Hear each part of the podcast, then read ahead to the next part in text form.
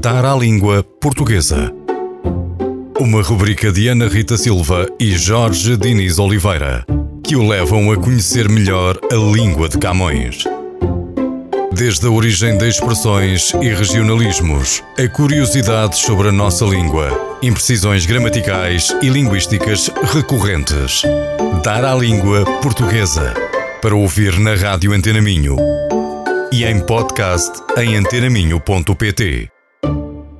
Muito boa tarde, caros ouvintes. Bem-vindos ao segundo episódio da nossa rubrica Dar à Língua Portuguesa. Meu nome é Ana Rita Silva e tenho comigo Jorge Diniz Oliveira. Olá Ana Rita e olá a quem nos ouve. Estamos de volta para falarmos durante 15 minutos de mais um tema relacionado com a nossa velhinha e magnífica língua de Camões, não é verdade? Bem verdade. Há 15 dias falamos de expressões populares e da sua origem, recordas-te? Perfeitamente. Já agora, Jorge Diniz, tiveste a oportunidade de usar uma delas e de explicar o seu significado? Usar, não creio que tenha usado nenhuma. Mas ouvi muitas vezes. Disseram-me, se calhar mais vezes do que devia ter ouvido, isso que acabaste de fazer foi um erro crasso. Mau. E acho que o pior de tudo é que ouço isso especialmente ou essencialmente em casa. Ui. Olha, eu se bem me recordo, tive a oportunidade de explicar precisamente a origem da Maria Cachucha numa sessão Toastmasters. Excelente. E diz lá, tiveste algum feedback do nosso primeiro episódio? Tive. E então? Disseram para continuar a geologia. Olha, eu tive um feedback muito bom. Amigos, familiares, conhecidos gostaram muito para continuar. Olha, deixa-me partilhar contigo que assim comecei a trabalhar nesta rubrica, quer dizer, assim que tu começaste a trabalhar nela, eu fiquei ainda mais alerta para o bom uso da língua portuguesa e uh, acerca da minha forma de falar e de a utilizar. E nesta última quinzena aprendi algumas palavras novas e uh, também por causa dos Toastmasters que ainda há pouco referiste. E vou partilhar contigo uma que aprendi recentemente, que significa dirimir. Não significa nada dirimir, que é a palavra dirimir, vou de trás. Assim comecei a trabalhar nesta rubrica, quer dizer, assim que tu começaste a trabalhar nesta rubrica, Ana Rita, fiquei ainda mais alerta para o bom uso da língua portuguesa e da forma como eu a utilizo, da forma como eu falo. Boa. E nestes últimos 15 dias aprendi algumas palavras novas, novas. Mas não só por causa desta rubrica, mas também por causa dos Toastmasters. Uhum. Aprendi uma palavra nova. Dirimir. Boa. Sabes o que é que significa? Por acaso sei, mas diz, diz, conta aos nossos ouvintes. Significa uh, romper, significa interromper, pôr fim a algo. Boa, boa. Aprendeste alguma palavra nova nestes últimos 15 dias? Queres partilhar connosco? Olha, por acaso aprendi, uh, cruzei-me algumas, talvez ah, antes da gravação do, do primeiro episódio, e ficou-me, cruzei-me com a palavra abesbílico. Giríssima, não é? Grande palavra. Abesbílico significa espantado, ficar boquiaberto. Olha, lanço-te o desafio de usar esta palavra durante o nosso programa e também aos nossos ouvintes de usarem a palavra, o adjetivo neste caso, abesbílico ou abesbílica eh, no seu, durante o seu dia. O que é que tu achas? Estou abesbilhado, Abesbílico. abesbílico. Sim. Estou abesbílico Boa. com tanto conhecimento que tu tens. Está certo? Está certo, está certo. Olha, e já agora, achas que poderíamos lançar um desafio de ter uma palavra por episódio? Uma Olha, isso era palavra giro. nova por programa? Isso era muito giro, muito giro mesmo. Aliás, acho que é uma expressão que diz uma palavra por dia, nem sabes o bem que te faria, certo? É, é como as massagem, no fundo. Vamos a isso, olha, então vamos eleger abesbílico ou abesbílica como palavra do dia. Boa, obrigada.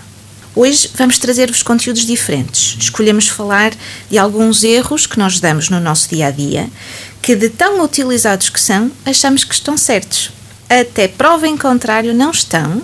E hoje queremos, isso mesmo, virar os holofotes para algumas dessas expressões e aumentar os conhecimentos dos nossos ouvintes no que ao português diz respeito.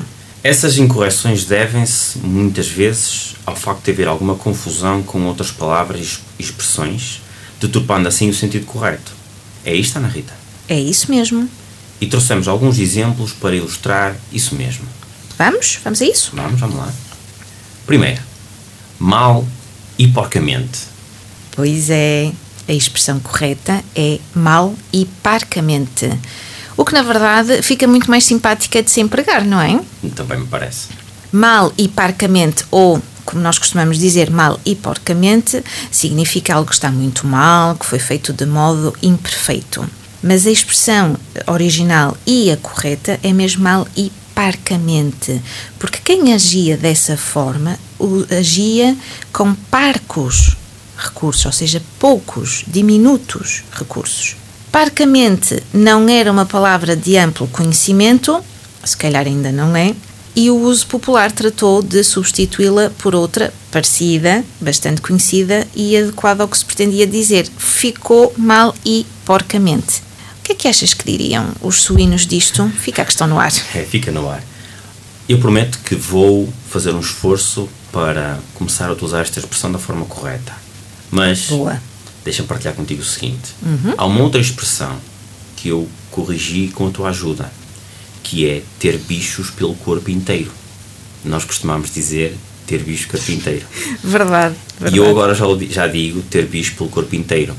O que acontece é que ninguém sabe o que é que eu estou a dizer. Pois é, porque normalmente as pessoas estão habituadas a ouvir bicho carpinteiro. A verdade é que a língua e a comunicação em geral são processos dinâmicos como vai passando de boca em boca, vai sofrendo alterações e o pelo corpo inteiro foi ali quase que comprimido com bicho carpinteiro. E agora, pensa lá bem, o que é bicho carpinteiro? Nem sequer faz grande sentido, pois não? Pronto. Mas podes aproveitar para continuar a brilhar. Não, não, bicho pelo corpo inteiro. Esta não estava na lista e foi aqui de improviso para a Ana Rita. Isso. Segunda expressão. Soluções possíveis e imaginárias que é que há de incorreto nesta expressão, Ana Rita? Olha, esta ouço muito. Aliás, eu raras vezes ouço a expressão correta, que é soluções possíveis e imagináveis. Hum. Vou passar a explicar. O adjetivo imaginário significa algo que não é real, é algo do domínio da fantasia. Em contrapartida, o adjetivo imaginável significa algo que é suscetível de ser imaginado, de ser projetado, de ser pensado. Percebes a diferença? Acho que estou a chegar lá. Pronto. Portanto, quando dizemos soluções possíveis e imagináveis, é que nós podemos projetar, que nós podemos pensar sobre elas. Olha, para que não te esqueças, tenho aqui uma, uma dica. Por exemplo, nós dizemos isto é inimaginável. Nós nunca dizemos isto é inimaginário, certo? Não. Pronto, portanto aqui é igual. Soluções possíveis e imagináveis. Ótimo. Avançamos para a terceira. Então, e dar asas à imaginação? O que é que tens a dizer sobre isto? Esta é outra que se ouve muito. Ainda há dias li isso até em nota de, de rodapé no telejornal. Dar asas eh, não existe. Ou, ou melhor, existe, mas é simplesmente metafórico. Dizer dar asas é o mesmo que dizer vou deixar a imaginação voar não está, como é evidente, gramaticalmente incorreta esta expressão. Mas não é isso o que nós queremos dizer com ela. Nós devemos dizer dar aso, aso com Z, à imaginação. E aso tem uma definição. Aso significa motivo, pretexto, conjunto de circunstâncias para que algo se propicie. Portanto, eu vou dar um, um conjunto de circunstâncias à minha imaginação para um, que, que algo aconteça. É esta a expressão correta. Olha que interessante. Darazo, com Z. E avançamos para mais uma expressão incorretamente utilizada. E temos a certeza que esta vai ser surpreendente para muitos. Para mim foi. Para além de. Então o que é que está incorreto nesta expressão? Eu estou sempre a dizê-lo. Eu confesso que também tenho algumas dificuldades em lembrar-me de não utilizar para além de. Uh, é surpreendente, sim. A verdade é que, além de, apenas além de, já significa per si, para lá de. Portanto, quando eu digo para além de, é o mesmo que estar a dizer para para lá de. Portanto, percebes que há aqui uma, uma uhum, redundância. Uhum. Se é uma redundância, é de evitar. Basta dizer além de. Eu diria para ouvirem o Estou Além do António Varações. E dizes muito bem, porque eu só estou bem onde não estou. Vais cantar? Não vou, não vou, não, não vou poupar os nossos ouvintes a isso. Mas ouçam, ouçam. Temos ainda a oportunidade para uma quinta expressão. Mas prometemos voltar a este tema muito em breve, com muitas, muitas mais incorreções que nos habituámos a empregar. A última é algo que ouvimos muitas vezes, inclusive na, na televisão. É ela. Evacuaram-se 30 pessoas dos escombros. Isso mesmo. Isso mesmo não. É, é isto que ouvimos, mas não é isso que devíamos dizer. É certo que as pessoas podem evacuar, e não me vou alongar sobre o assunto, mas apenas se evacuam edifícios ou lugares. As pessoas retiram-se, que é totalmente diferente.